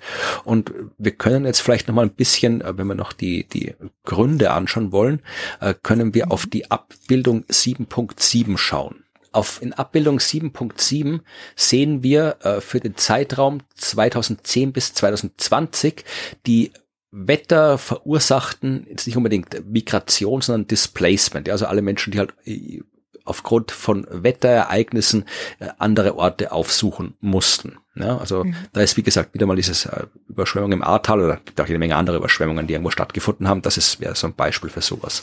Und das ist einerseits aufgeschlüsselt nach eben Regionen, Asien, Nordamerika, Afrika und so weiter, und dann eben nach Ursachen. Und wenn man sich mal erstmal die Regionen anschaut, dann fällt natürlich auf Asien. Ja, also Asien ist da mit 6,5 Millionen Menschen zwischen 2010 und 2020 der weitaus größte äh, Balken und äh, da ist wirklich das meiste davon ja Wasser, Wasser und Wind, wenn man so will. Also die Hälfte, drei Millionen mussten aufgrund von Überflutungen woanders hin und dann nochmal knapp drei Millionen wegen Sturm und der Rest äh, wegen ja, Dürre, Extremtemperaturen und ja äh, anderen Überschwemmungsereignissen, sowas in der Art. Ja, Waldbrände mhm. sind ganz minimal. Ähm, wenn du dir Nordamerika anschaust, da ist auch, das ist der zweithöchste Balken, das sind so zwei Millionen Menschen ungefähr. Da ist Überschwemmung recht wenig, Sturm schon ein bisschen mehr, aber da ist der Waldbrandbalken extrem hoch, also extrem hoch nicht, aber deutlich höher als anderswo. Das sind ja knappe Million Menschen, die das betrifft. Afrika ist wieder anders, da ist Dürre das meiste. Stürme, Wirbelstürme spielen da überhaupt keine Rolle, da fast keine Rolle, sondern nur zum Teil Überflutungen, aber da ist eben der größte Balken von den fast zwei Millionen Menschen in Afrika, die da betroffen sind, äh, macht eben Dürre aus. Also da sieht man schön hier, wie die Unterschiede, äh, mhm. unterschiedliche Regionen unterschiedlich betroffen sind. Ja, ja. Und tatsächlich ist ähm, Europa, was das angeht, am besten. Also da finden am wenigsten hier so äh, Ortswechsel, ich weiß nicht, wie man Displacement da am besten übersetzt in dem Kontext, aber halt ja zeitweilig oder dauerhaftes Verlassen des eigenen Ortes, äh, findet in Europa am wenigsten statt. Es ist ja so ein kleiner Balken, dass sie nochmal extra vergrößern mussten nebenbei. Also das ist ja, das sind ein paar hunderttausend Menschen, die das in den Jahren 2010 bis 2020 betroffen hat und da zu gleichen Teilen äh, Überflutung und Waldbrände und ein bisschen Sturm. Ja, aber wie gesagt, das ist sehr, sehr wenig. Genauso wenig, also Australasien ist auch sehr, sehr wenig.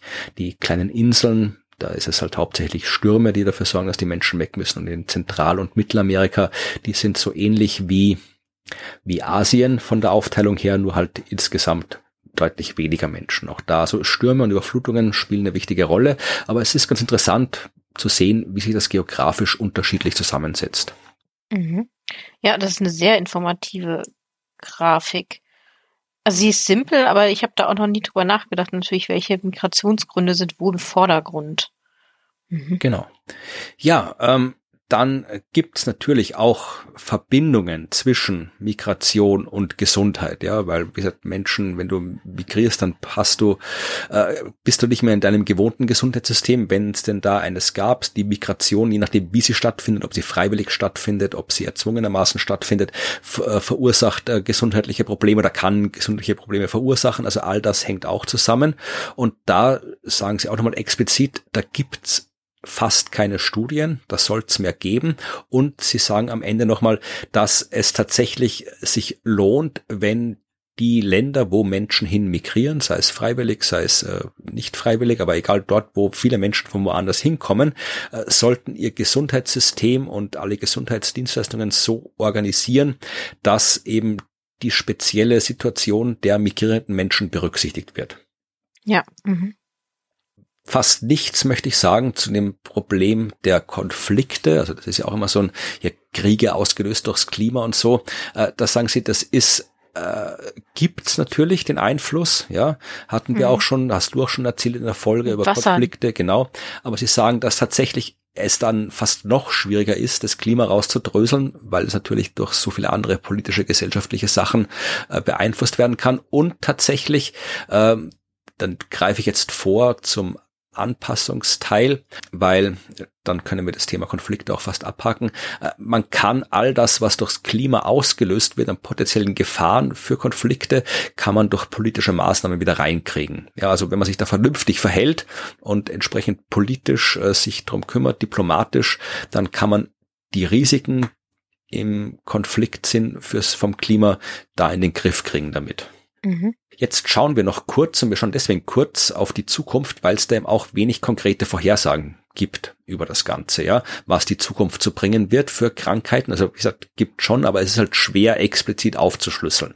Deswegen ist das Kapitel auch deutlich kürzer. Man kann natürlich davon ausgehen, dass das, was wir schon beobachten, beobachtet haben, äh, in Zukunft auch stattfinden wird, weil es wird ja in Zukunft noch wärmer werden. Die Klimakrise wird ja weitergehen und es wäre überraschend, wenn jetzt aus Zufall alles plötzlich besser wird, was das angeht. Also das ist nicht zu erwarten. Deswegen ist zu erwarten, dass eben ja die ganzen Gesundheitsrisiken, die durch äh, die Hitze, die durch die veränderten Niederschlagsmuster, die durch Überschwemmungen und alles, was ich vorhin aufgezählt habe, dass die tatsächlich auch in Zukunft so weitergehen werden und sogar noch steigen werden. Das stellen sie auch mit very high confidence fest in dem Bericht. Also da mhm. können wir ziemlich davon ausgehen.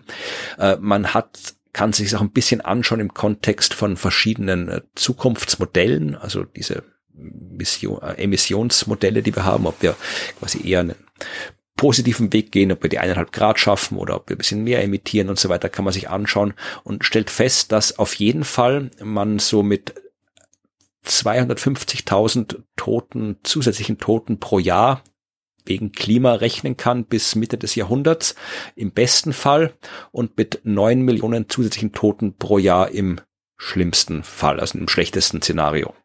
Das ist so die Zusammenfassung aus den paar Modellrechnungen, die es gibt dazu.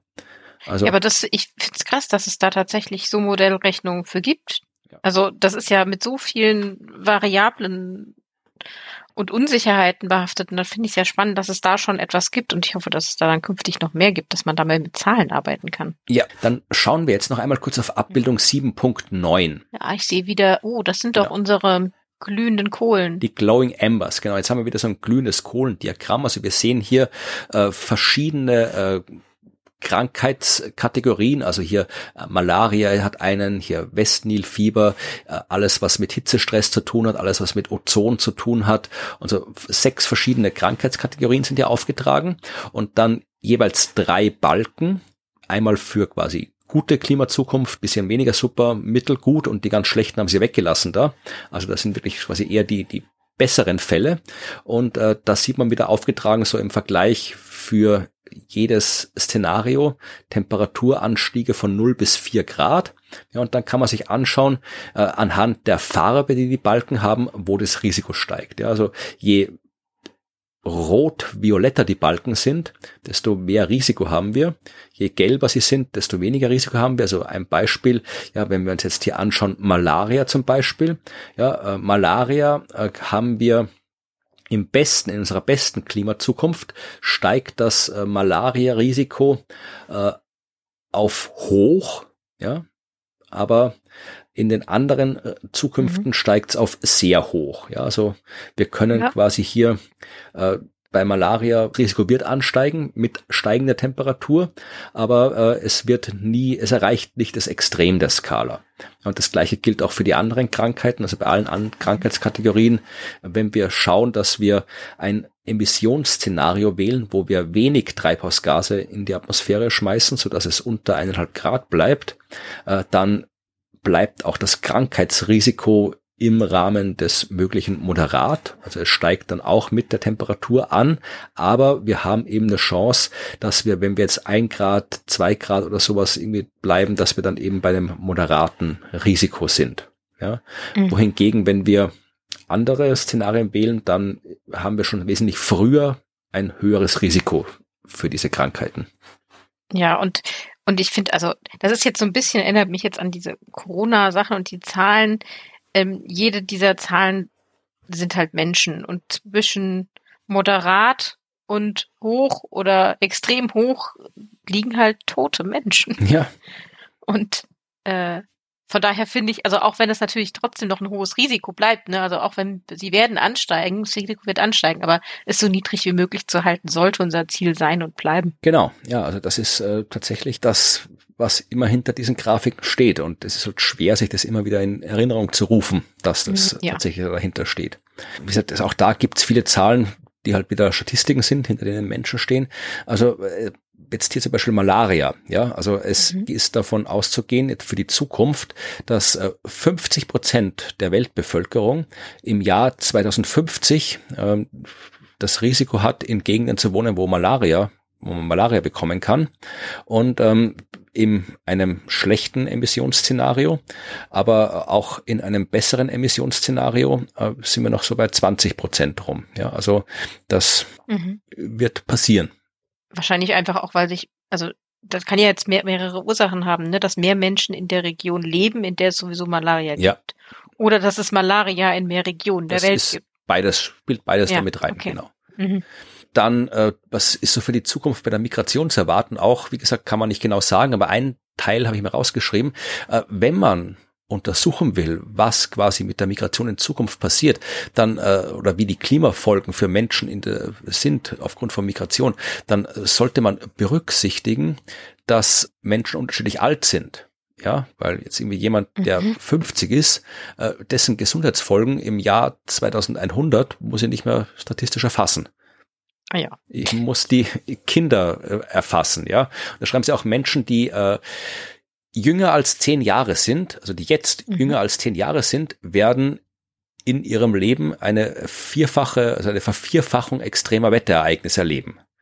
Ja, also selbst wenn die Temperatur unter eineinhalb Grad bleibt ähm, und äh, wenn es drei Grad äh, wärmer wird, dann eine Verfünffachung mhm. leben. Ja? Und, und da das, wundern sich Erwachsene, dass Kinder rebellieren. Und das hat natürlich, äh, das kam deswegen im Migrationskapitel zu, mhm. weil natürlich das die Menschen sind, die dann eben dann auch erwachsen sind, werden Klar. und dann eher vielleicht irgendwie migrieren müssen, als die Menschen, die halt dann ja jetzt schon älter sind. Ja, mhm. ja stimmt. So, was kann man jetzt tun dagegen? Das ist leider auch ein sehr kurzes Kapitel. Es gibt eine Abbildung 7.13, die wir uns hier anschauen müssen. Mhm. Das betrifft das Pariser Klimaabkommen. Ja, im Pariser Klimaabkommen haben die Länder der Welt ja aufgeschrieben, was sie denn alles tun wollen, um erstens die äh, globale Temperatur unter eineinhalb Grad Anstieg zu halten. Aber äh, da ist natürlich auch, es stehen natürlich auch andere Sachen drin. Da steht nicht einfach nur drin, wir hätten das gern, sondern da sollte man auch aufschreiben, was man denn alles vorhat. Und unter anderem stehen da auch Sachen über Gesundheit drinnen. Also äh, wie man das Gesundheitssystem anpasst und so weiter. Und da haben die Autoren dieses Berichts äh, das sich alles angeschaut, was die Länder sich da in ihren Selbstverpflichtungen auferlegt haben und haben das umgerechnet in ja eine, eine Maßzahl zwischen 0 und 5 und tatsächlich festgestellt, ja, dass die Länder unterschiedlich vorbereitet sind oder sich unterschiedlich vorbereiten oder unterschiedlich verpflichten, auf die Klimakrise in Gesundheitsfragen zu reagieren und überraschenderweise fällt einem was auf auf dieser Karte. Warte mal, fünf heißt, also fünf ist die dunkelste Farbe, das heißt hohes Engagement. Genau. Ja, da sieht's aber sehr weiß aus in Europa. Ja, überraschend. Also wirklich die Länder Europa, USA, hier mhm. Australien, also die reichen Länder, wenn man so will, mhm. ja, die scheinen sich nicht sonderlich Gedanken zu machen, dass sie mit ihrem Gesundheitssystem irgendwas tun müssen für die Zukunft. Wohingegen die Länder, also Indien, hier Zentralafrika, Südamerika, das sind eher die Länder, die ein sehr, sehr hohes Health Engagement Score haben. Also die haben sich mhm. ausführlich Gedanken gemacht, wie sie in Zukunft ihr Gesundheitssystem äh, machen müssen. Also es macht ja auch in gewissem Maß Sinn. Das sind eben die Länder, die auch dann am stärksten betroffen sind, die ja, vulnerableren Länder.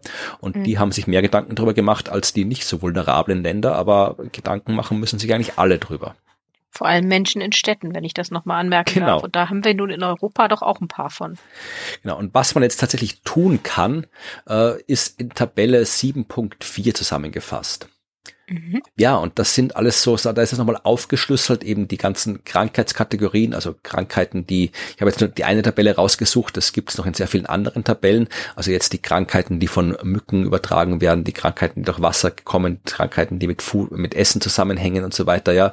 Also da, klar, was kann man machen? Da kann man hier schauen, dass man die Wasserversorgung verbessert, dass man die hygienischen Bedingungen verbessert, dass man schaut, dass mehr Menschen Zugang zu Wasser, zu Nahrung, zu Hygiene haben. Ja, dass man das Gesundheitssystem besser äh, verfügbar macht für alle. Ja, also es ist eh, eh Prinzip triviale Sachen. Ja, wenn du willst, dass Menschen weniger krank werden in Zukunft, dann schau, dass die Gesundheitsversorgung besser wird. Das betrifft halt jetzt die Länder eben, die noch nicht ein so ausgebautes Gesundheitssystem haben, aber eben die anderen auch. Ja, und da, äh, wenn man sich anschaut, was jetzt so in den anderen Ländern gemacht wird, dann baut man zum Beispiel hauptsächlich momentan äh, Klimaanlagen, um dem Hitzestress zu begegnen. Was eine klassische Fehlanpassung ist. Ja weil ähm, das nichts gegen die, die Hitzeinseln in der Stadt macht, weil das den Energieverbrauch erhöht und so weiter. Ja, also es hilft natürlich schon, den Menschen mit Hitzestress fertig zu werden, aber es ist nicht nachhaltig. Genau, ja, helfen tut's klar, aber es ist halt, was ich, Fehlanpassung ist halt was, was auf lange Sicht dann halt nichts bringt. Genau. Äh, was kann man stattdessen machen? Hast du in der letzten Folge schon ein bisschen erwähnt, ja, Vorhersagen verbessern, ja, weil ich weiß, es kommt eine Hitzewelle, kann ich besser darauf reagieren. Also diese Orte bereitstellen, wo Menschen sich abkühlen können. Äh, schauen, dass man äh, ja die Arbeitszyklen verändert, dass man halt nicht unbedingt gerade zum Mittag arbeiten muss. Das kann man ja ändern. Also mhm. solche Sachen. Gleiche gilt für die für die psychische Gesundheit. Da kann man natürlich auch, wenn ein extremes Ereignis stattgefunden hat, dann brauchen die Menschen Zugang zu entsprechender äh, psychischer, sozialer Hilfe. Äh, mhm. Geld braucht's, damit dann entsprechende äh, psychische Gesundheitseinrichtungen aufgebaut werden können. Man muss das Ganze besser ja, Personal, das muss Ganze über, man muss Daten sammeln, ja, dass man einen Überblick hat, was passiert eigentlich und so weiter. Also all das kann man machen und das äh, äh ist wesentlich nachhaltiger als halt alles mit Klimaanlagen vollpacken. Mhm. Womit wir jetzt zum Dauerbrenner des Anpassungskapitels kommen oder des Dauerbrenners aller Kapiteln über Anpassung. Was würde sehr, sehr gut funktionieren und was behindert?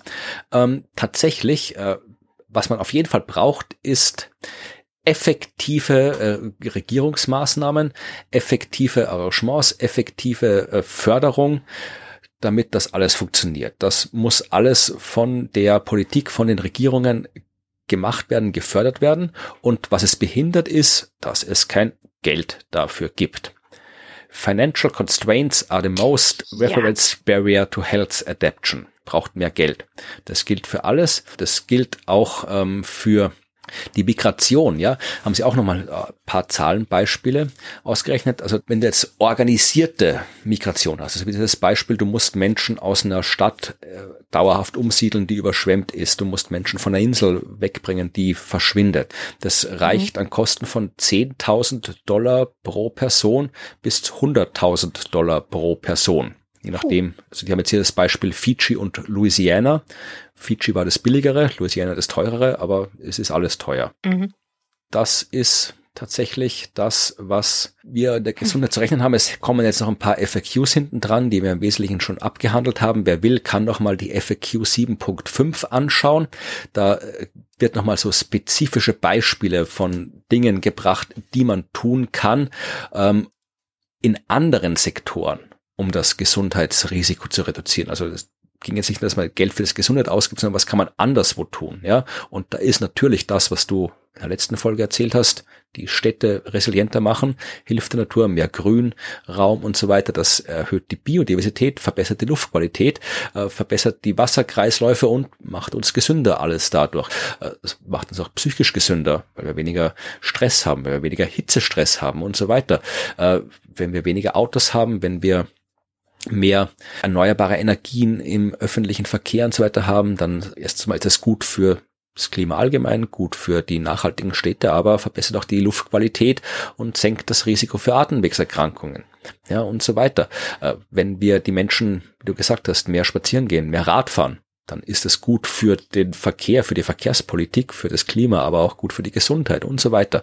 Also all das sind Dinge, also im Prinzip alles, was wir tun fürs Klima allgemein, hilft auch der Gesundheit indirekt und direkt dann auf die Arten, die ich jetzt gerade aufgezählt habe. Also es wird in Zukunft äh, nicht leichter, gesund zu bleiben, als es jetzt ist. Man muss jetzt schon, wir haben jetzt schon jede Menge Sachen, die uns krank machen können auf dieser Welt. Und in mhm. Zukunft wird das Klima noch verstärkt dafür sorgen wollen, dass wir auch noch krank werden. Das ist so mein negatives Fazit von Kapitel 7. Ja, also ich, ich merke gerade, wie so Working Group 2 auf das, auf das Narrativ äh, der Le Planet ist irgendwann nicht mehr lebenswert für uns Menschen.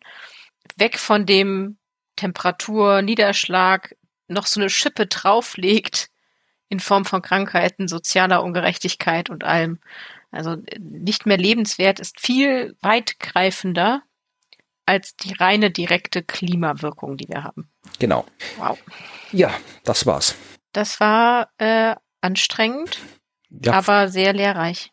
Ich würde sagen, das war ein gutes Schlusswort für das Kapitel. Und äh, kann schon mal sagen, dass wir uns in der nächsten Folge, wenn wir uns wiedersehen, ja mit Kapitel 8 befassen.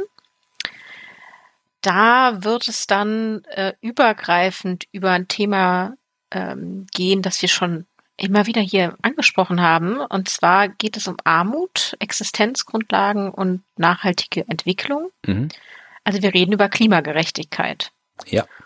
Und das ist ein ganzes Kapitel, das sich damit beschäftigt. Ich bin, bin sehr gespannt. Ich habe noch nicht sehr viel weiter reingeschaut, als mal über die Überschriften zu scrollen und, und habe so einen Punkt gesehen wie soziale Kipppunkte bin ich gespannt, was sich dahinter verbirgt und ähm, klingt schon nicht gut. Obwohl kann auch positiv sein. Wenn jetzt alle, die Gesellschaft Stimmt. als Ganzes sich beschließt, wir finden das jetzt gut, dass wir das gegen das Klima tun, dann kann vielleicht die Gesellschaft auch wohin kippen, dass dann auch was passiert. Vielleicht ist das auch damit gemeint. Ah, das ist, ich halte mich an dem Gedanken fest. Okay. Okay. Ja. Das machen wir quasi in der nächsten Woche.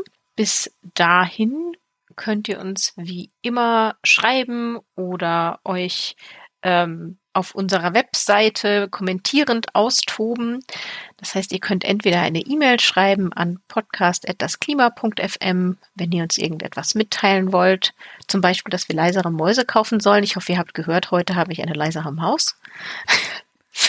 ähm, oder halt direkt auf der Webseite bei dasklima.fm einen Kommentar zur heutigen Folge hinterlassen oder zur letzten. Ihr findet da unsere Show Notes, die Abbildungen, die wir heute besprochen haben und eine kurze Zusammenfassung der Inhalte.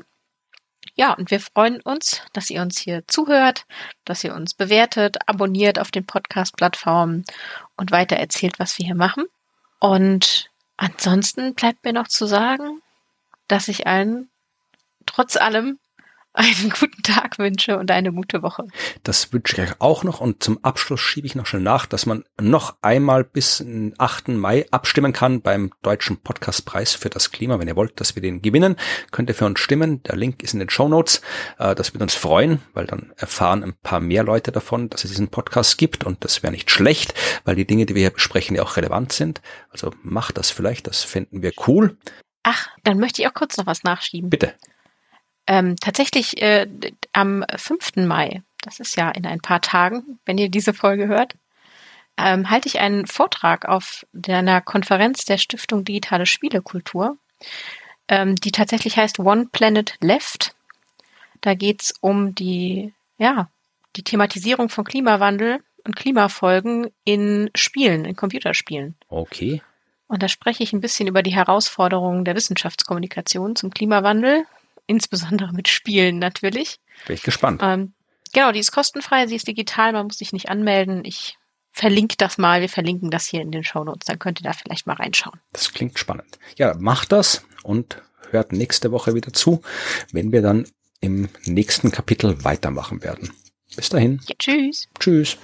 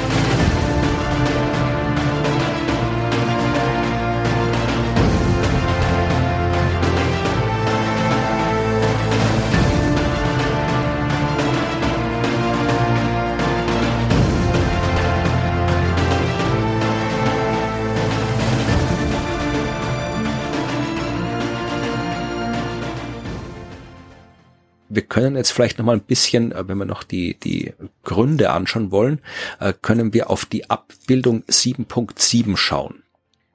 Ja, scroll, scroll. ja. Mhm. Die ist auf Seite 57.